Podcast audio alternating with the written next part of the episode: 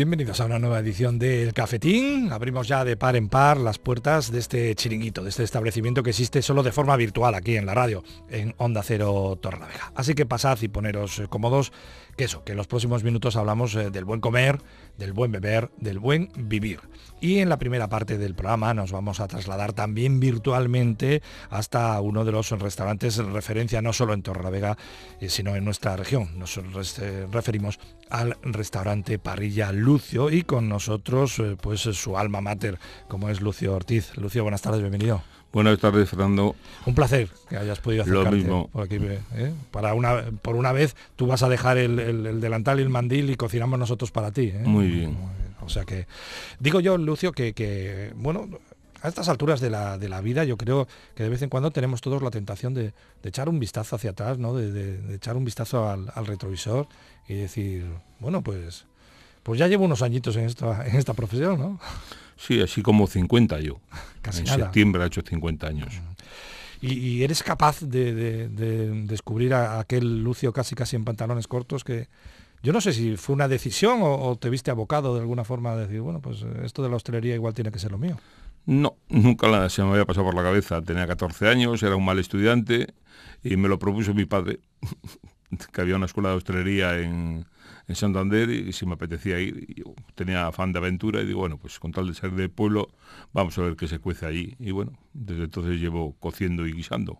¿Y qué se cocía en la escuela? Eh, aquel, aquel Lucio niño que, fue descubriendo. ¿Te fue gustando a partir de, conocerlo un poco más? Sí, sí, sí, la verdad es que me enganchó, me enamoré de, de la profesión, sí, sí estaba muy ávido de aprender y de hecho fui muy precoz en, cuanto a ponerme a mi, por mi cuenta, o sea, rápidamente, sí. y, había eh, algunos de los aspectos de la profesión, por ejemplo, de las partidas eh, clásicas, eh, entrantes, pescados, carnes, postres, ¿alguna te llamaba más la atención por entonces? O? Bueno, yo empecé en el sector servicios en la escuela y luego ya me fui adentrando en la cocina y, bueno, pues, la verdad es que todos los palos que he tocado me han gustado, tanto repostería como, como cocina, como parrilla, como heladería, o sea, he ido descubriendo cosas, he ido poco a poco reciclándome y bueno, pues al final pues pues acabas ya con edad de, jubilarme, pero, pero es cuando, cuando, cuando más sabes, claro.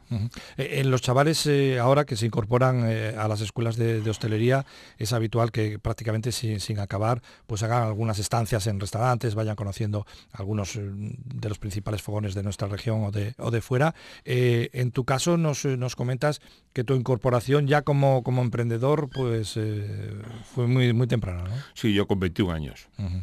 ¿Y, qué, proyecto es el que montaste, el que pusiste en marcha? Pues puse un mesón en, la zona de la inmobiliaria, en la calle Cerino Calderón, se llama El Jugular, que sigue existiendo, aún está abierto todavía, y, y, nada, pues eh, ahí estuve siete años a ti habitualmente se te, se te relaciona con una, base de, cocina eh, tradicional, con todas las cosas eh, bien hechas, con pocas estridencias. ¿Ya por entonces eh, un poco el, camino que, que, habrías era este, Lucio? Sí, sí, yo, yo cocino como a mí me gusta comer. O sea, realmente siempre cocino pensando en, que todo el mundo tiene mi mismo gusto, cosa que seguro que estoy equivocado, pero, pero bueno, hay ciertos modernismos que que sé hacerlos, pero que, si no es por algún encargo o alguna cosita, pues no, no, no, me atrae mucho.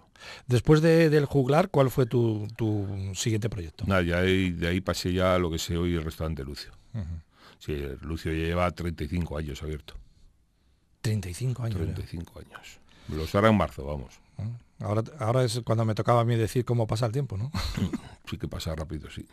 Un local con, un porte importante, ¿no? Yo creo que es un local que, ya gusta hasta desde la fachada, ¿no? Sí, hoy por hoy somos un clásico, eh, casi somos el decano en Torlavega ya.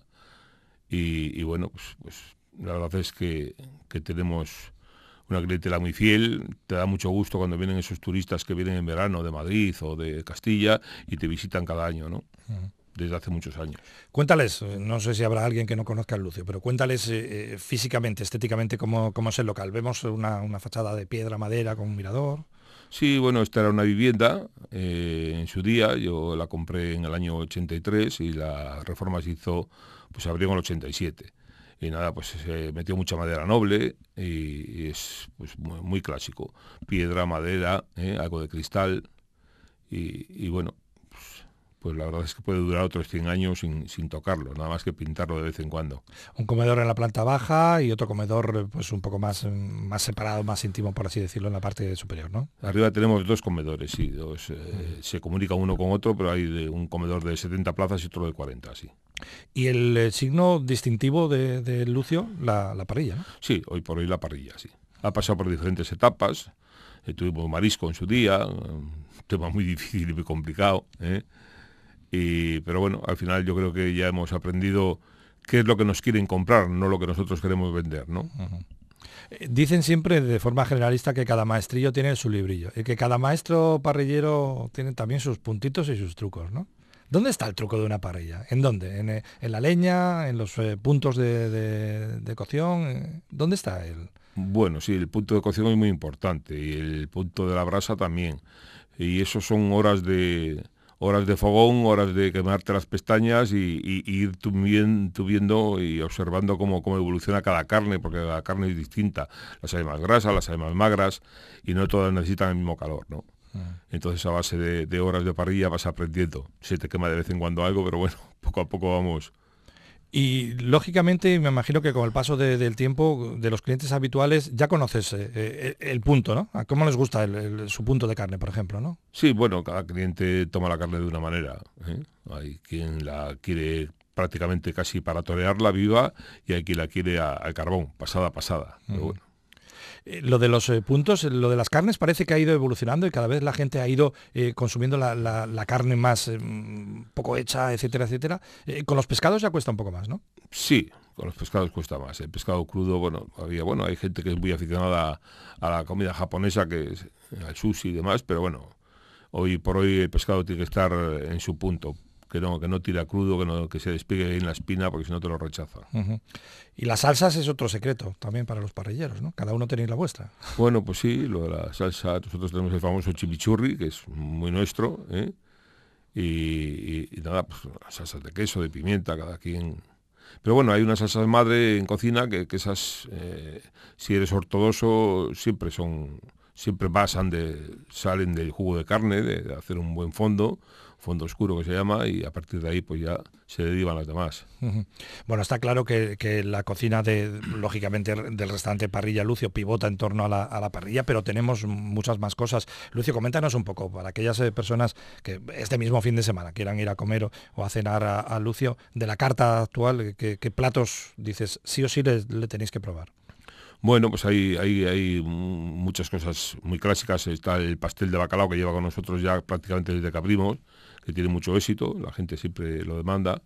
Tenemos también eh, los espárragos rellenos de, de, pudín de, cabracho, que también son un éxito. Eh, tenemos un buen jamón, por supuesto, de cortacuchillo. ¿eh? eh pescados salvajes también. trabajamos el rape, trabajamos la lubina salvaje, trabajamos la merluza de aquí de Cantábrico. Y, luego, pues eso, nuestra variedad de carnes, que es, que es, que es amplia, desde un chuletón de, de, vaca vieja madurada a una chuletilla de lechazo, un lechazo asado.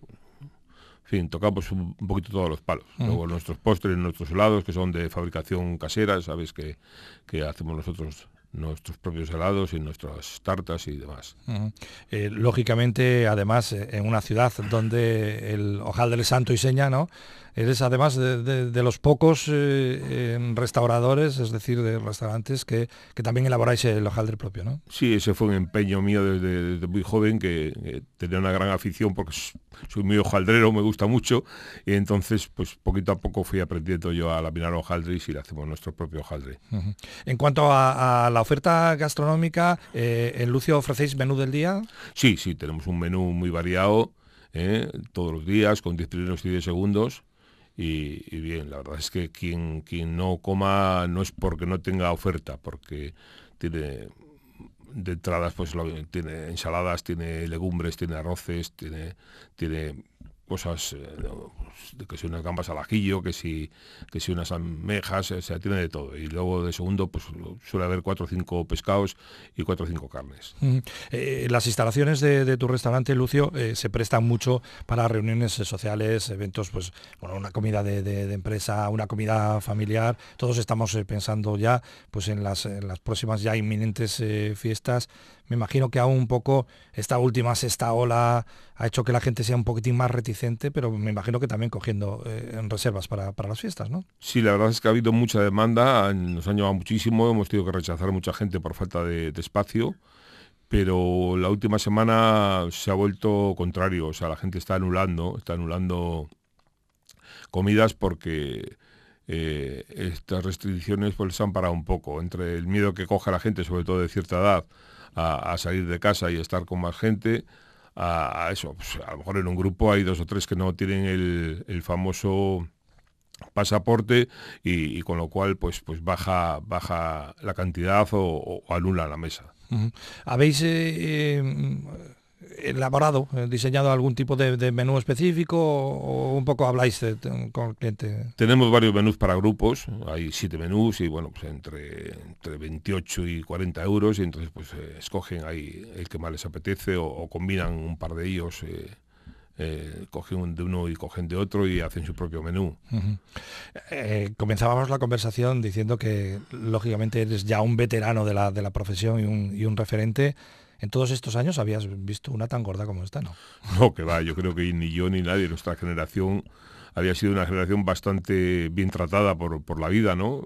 Realmente hemos trabajado, pero bueno, hemos conseguido cosas y no habíamos tenido ningún conflicto eh, de, ningún tipo y nos ha llegado esto, pero bueno, en fin, habrá que aguantar. A nuestros padres fueron mucho más duros que aguantaron incluso una guerra civil. ¿eh? Para muchos eh, compañeros de, profesión incluso ha habido pues, eh, pues dificultades añadidas, ¿no? Estoy pensando en los restaurantes, por ejemplo, que carecían de terraza, ¿no?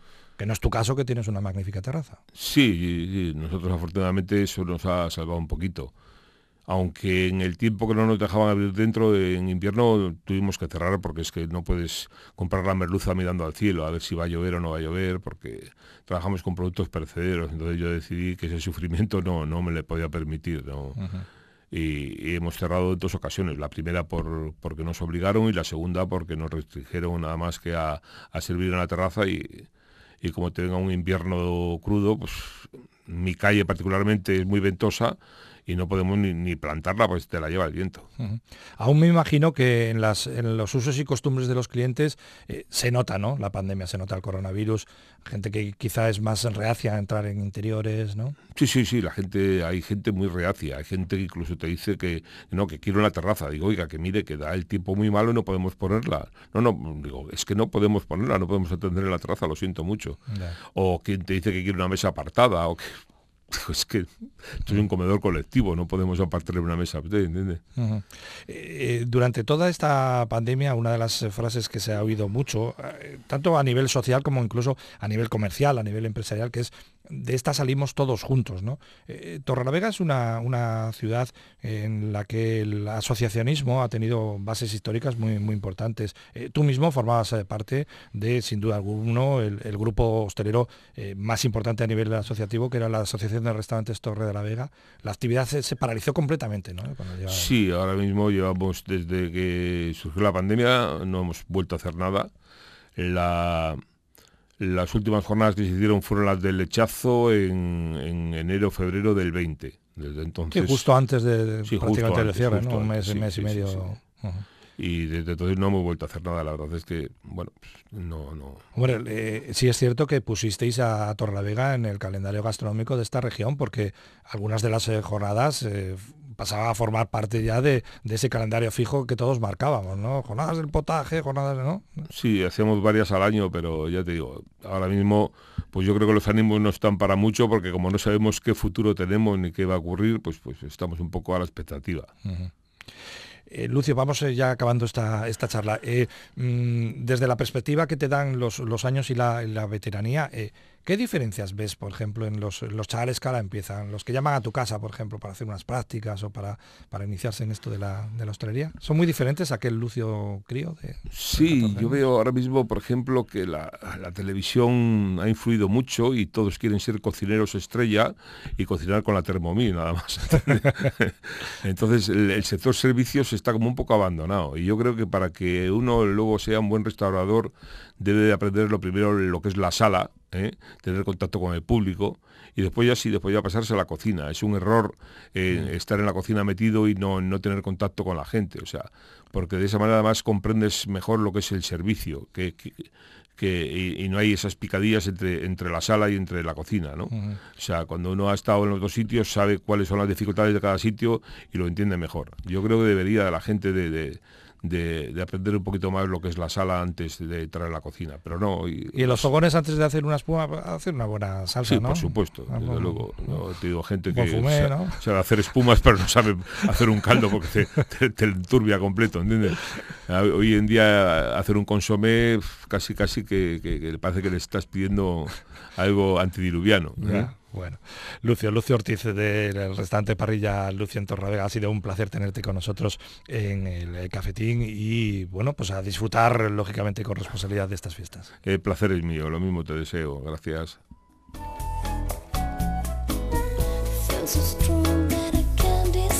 Bueno, y a vosotros, a los fieles del cafetín, deciros pues eso, que no os mováis de ahí porque tenemos más cafetín, pero ahora os ofrecemos la noticia gastronómica del día.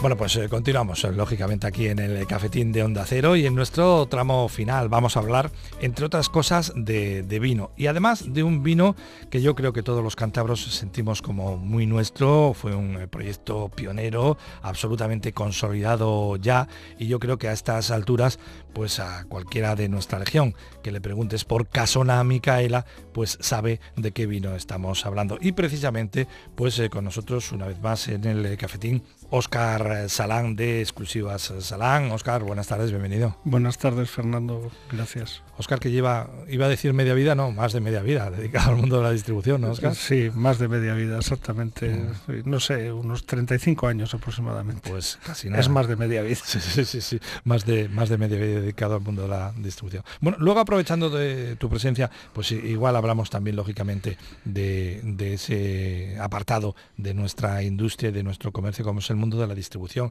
Pero eh, si nos gustaría pues eh, recordar un poco, como decimos, un proyecto pionero en el mundo del vino en eh, Cantabria, como es Casona Micaela. Recuérdanos un poco, Óscar, ¿cómo, ¿cómo, surgió? ¿Cuál fue el embrión de este proyecto? Bueno, pues esto es un proyecto que inició Carlos Recio. Yo en ese momento no le conocía, ¿no? Carlos Recio en el Valle de Villaverde. Él em, es ingeniero agrónomo de formación, tenía, trabajaba para la empresa privada y en un momento de su vida decide que, quiere que este sea su modo de vida, ser viticultor y bodeguero. ¿no?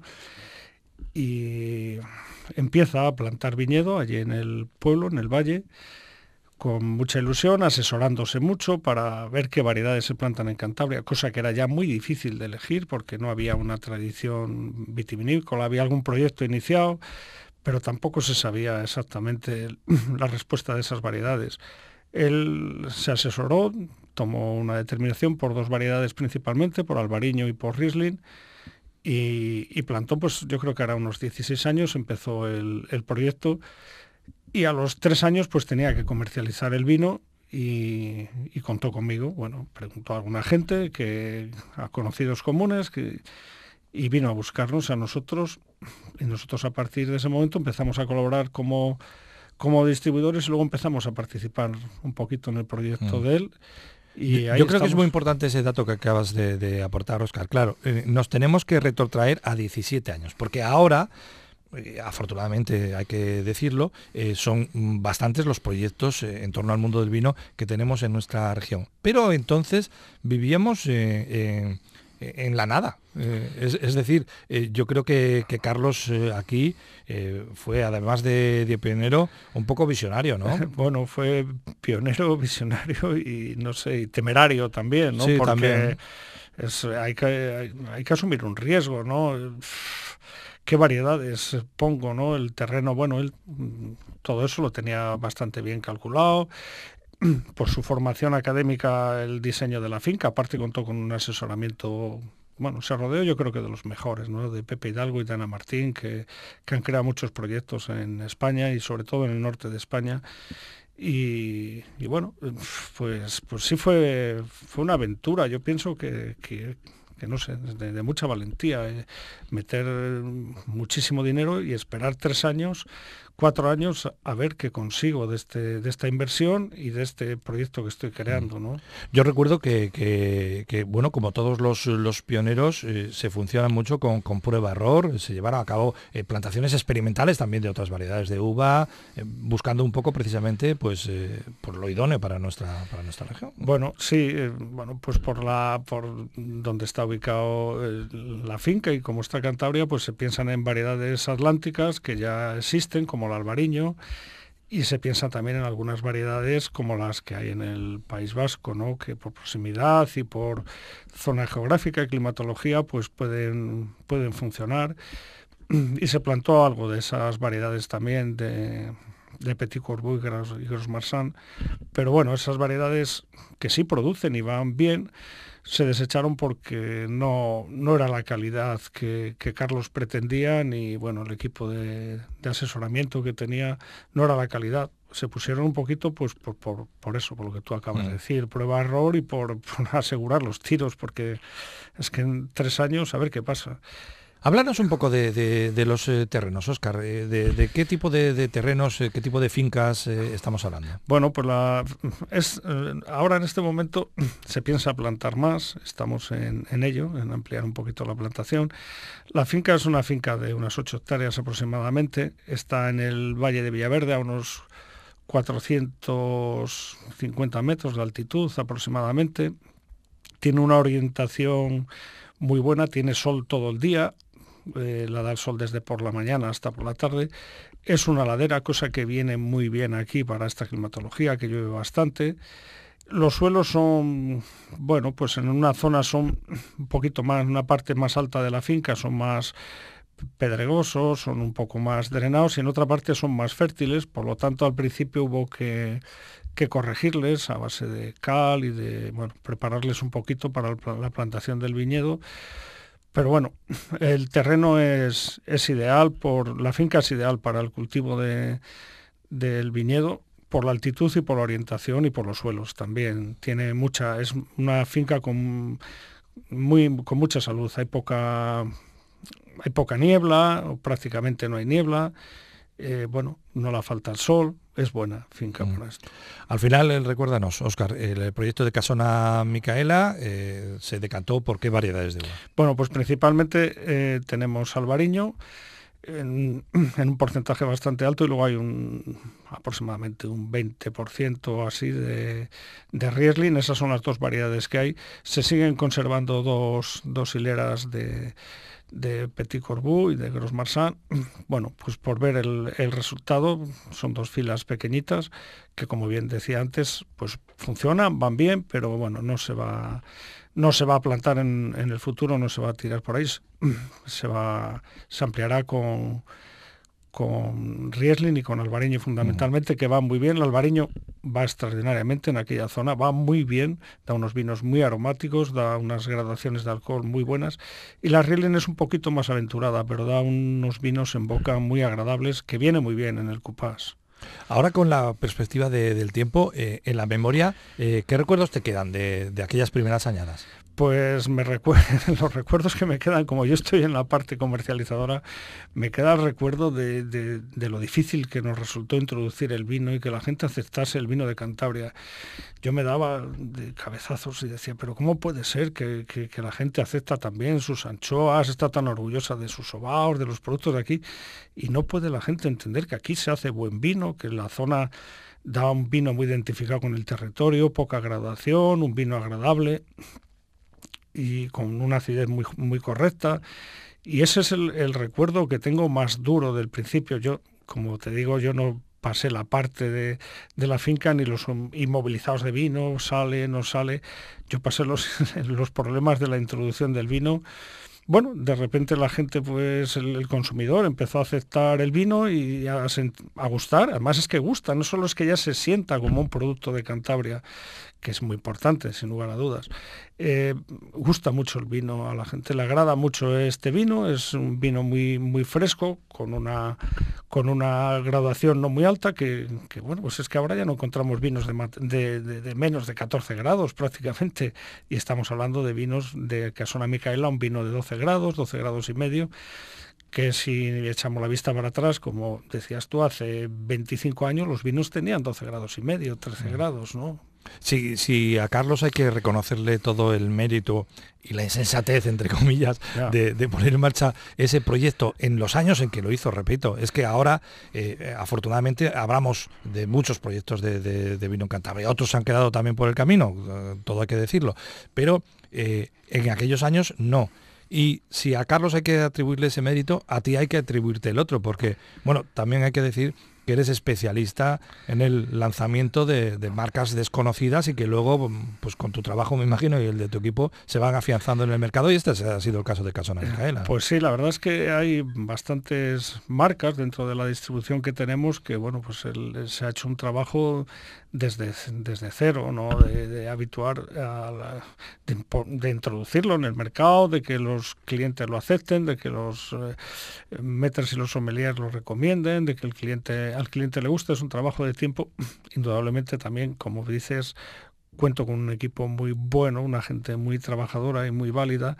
Eh, una persona solo no lo hubiera podido hacer, eh, sin lugar a dudas. Y esta gente que trabaja conmigo, que llevan bastantes años, pues pues también se enamoran de los proyectos y de las cosas cuando se las exponemos, creen en ellas, porque es fundamental. Si no crees en lo que tienes o en lo que vas a ofrecer, creen en ello, nos asesoramos y visitamos a los proveedores y bueno, pues sí, sí hemos, hemos hecho, hemos introducido unos cuantos productos, pero sin lugar a dudas el que más satisfacción nos deja siempre y el que más a gusto estamos es con, con Casona Micaela, que además cuando salimos de Cantabria todos ¿eh? en el equipo de casa, todo el mundo lleva su botella, sus botellas en el coche para regalar a los amigos, para beber, se las mandan a sus amigos, a sus familiares de fuera.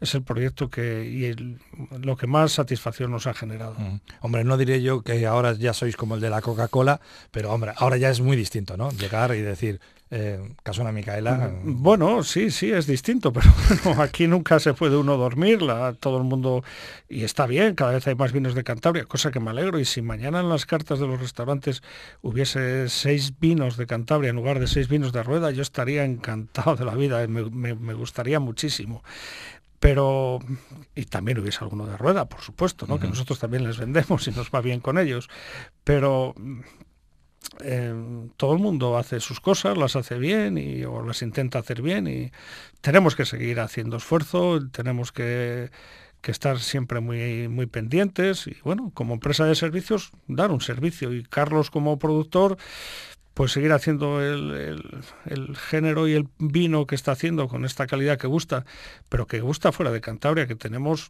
no podemos suministrar a distribuidores que nos piden vino de fuera para distribuir en muchas plazas, porque bueno, lo que no queremos es dejar el mercado de casa. Eh, estamos hablando de Casona Micaela en singular, pero eh, para, para, ser exactos, eh, habría que hablar de Casonas Micaelas porque ah, tenemos dos vinos, ¿no? Sí, sí, tenemos dos vinos. Hace unos años pues bueno, pues había unos depósitos que, nos gustaban más cuando, bueno, cuando acaba la fermentación de los vinos, por los aromas. Y, dijo Carlos, pues esta parte de la finca yo creo que... Y se decidió al año siguiente hacer un vino en crianza sobre sus propias lías, ¿no? En el depósito se le deja sobre las lías finas un tiempo. Eso le aporta al vino unas características de volumen, de aromas, de, de, boca y, bueno, nos salió muy bien y es un vino que tiene una demanda bastante importante también. Es un poquito más caro porque tiene más, más costo de producción y entonces, bueno, está a lo mejor tan enfocado a las barras como está el Casona Micaela, está un poquito más en las cartas, es el Casona Micaela Selección, que es una selección de añada criado sobre Elías. Eh, la verdad es que el último año y medio, ya casi prácticamente dos años, a nivel eh, comercial ha sido un año complicado, pero eh, está claro también que ni las, ni las vides, ni las uvas, ni las nubes saben de, pandemias y entonces ha seguido lloviendo, ha seguido creciendo la uva, se ha seguido recogiendo y se ha seguido haciendo vino.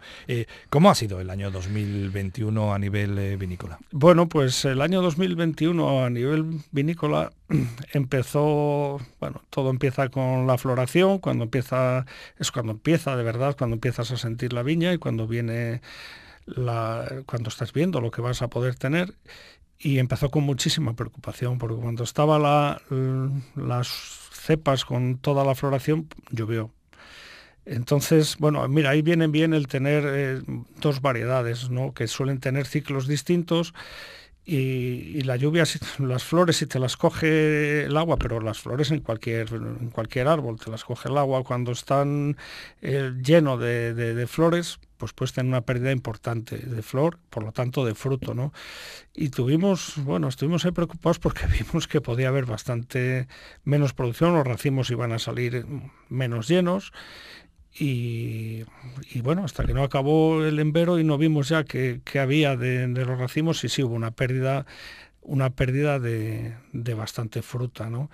Bueno, mm, luego el verano pues no vino mal, bueno, fue un verano que se fue, bueno, vinieron las cosas unas veces mejor, otras peor, el otoño vino bastante bien y cuando llegó el momento de la cosecha, pues había unas uvas excepcionales, pero también siempre con mucho riesgo. Son Micaela será del último que se vendimia en España. Es que después del Pilar se han cogido las uvas.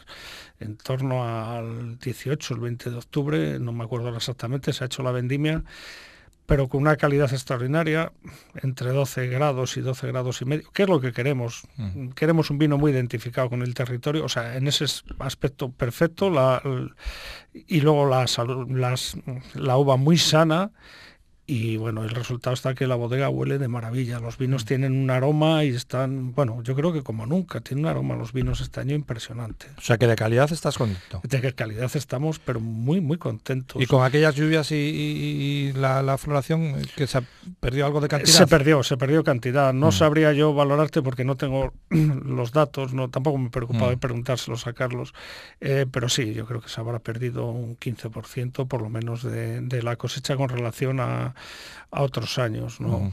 Antes, Oscar, nos, hablabas un poco del, tipo de terrenos, las orientaciones de, las eh, fincas, la, altitud.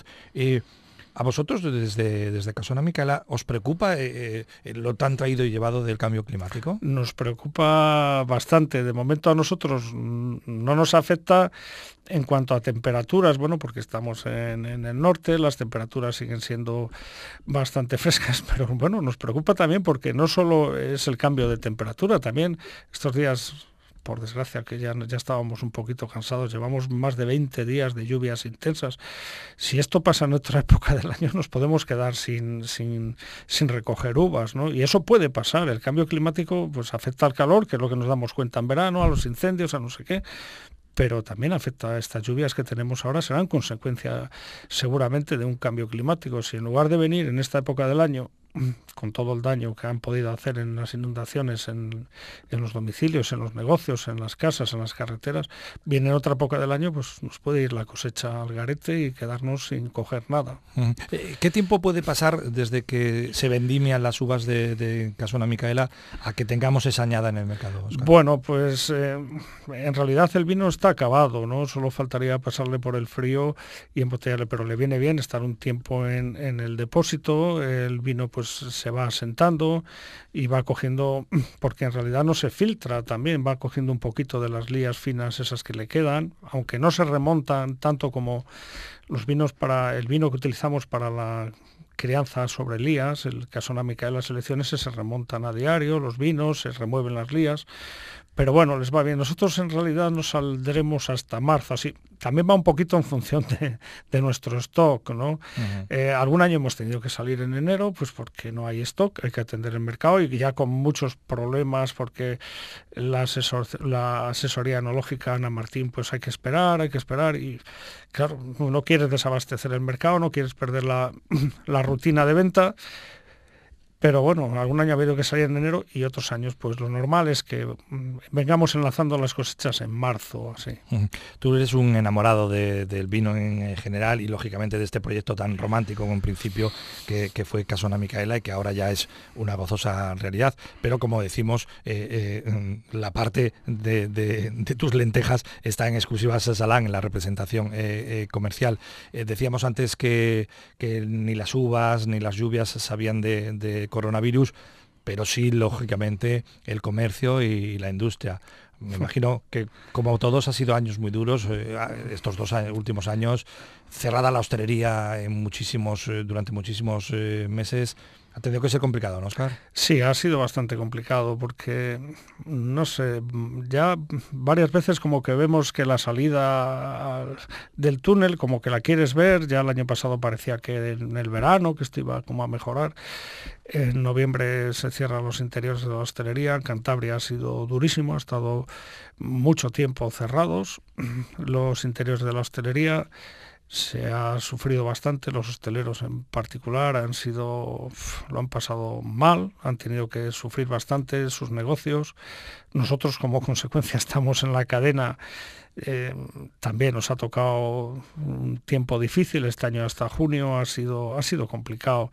No ha habido, no ha habido meses rentables, no, todos los meses han ido en pérdidas, las ayudas son las que son y llegan para lo que llegan con los, con los inconvenientes, que los cumplas o no los cumplas, con las cosas, que las, los requisitos. Bueno, a nosotros en nuestro caso las ayudas han sido nada. Y, pero bueno, luego ha venido el verano y el verano ha sido excelente. En Cantabria ha habido un turismo bueno, se ha trabajado bien, el turismo este de interior que, y nacional que se mueve por aquí, bueno, pues, pues ha funcionado muy bien. Los meses de otoño que suelen ser unos meses con poco de parón, pues han seguido funcionando bien. Y ahora pues bueno, pues tenemos otra vez esta no sé qué ola, ya no sé en cuál estamos, mm. no sé si la, qué ola es, porque y eso eso los surfer. sí, eso, eso estaba yo pensando. viene la serie y tal. Te, iba a decir que, no sé si era de los locos o era de la maruca o era la ola, pero bueno, que no sabemos ya en qué, yo no sé ya en qué ola mm. estamos, pero que estamos ahora pues otra vez, bueno, pues que si se empiezan a anular algunas cenas de Navidad, bueno, encima que si, bueno, otra vez estamos mm. con, dificultades. Bueno, pero vamos a, finalizar esta charla con Oscar Salán con un buen sabor, que es el que nos dejan siempre los vinos de Casona Micaela. Esperamos brindar que sea más pronto que tarde con esa añada de 2021, que nos servirá pues, eh, pues para dar eh, la bienvenida al, 2022. Oscar, eso, que brindamos por los, por los éxitos. Brindamos por los éxitos, brindamos por los oyentes del cafetín y por Onda Cero. Venga, hasta la próxima entonces. Hasta la próxima, Fernando.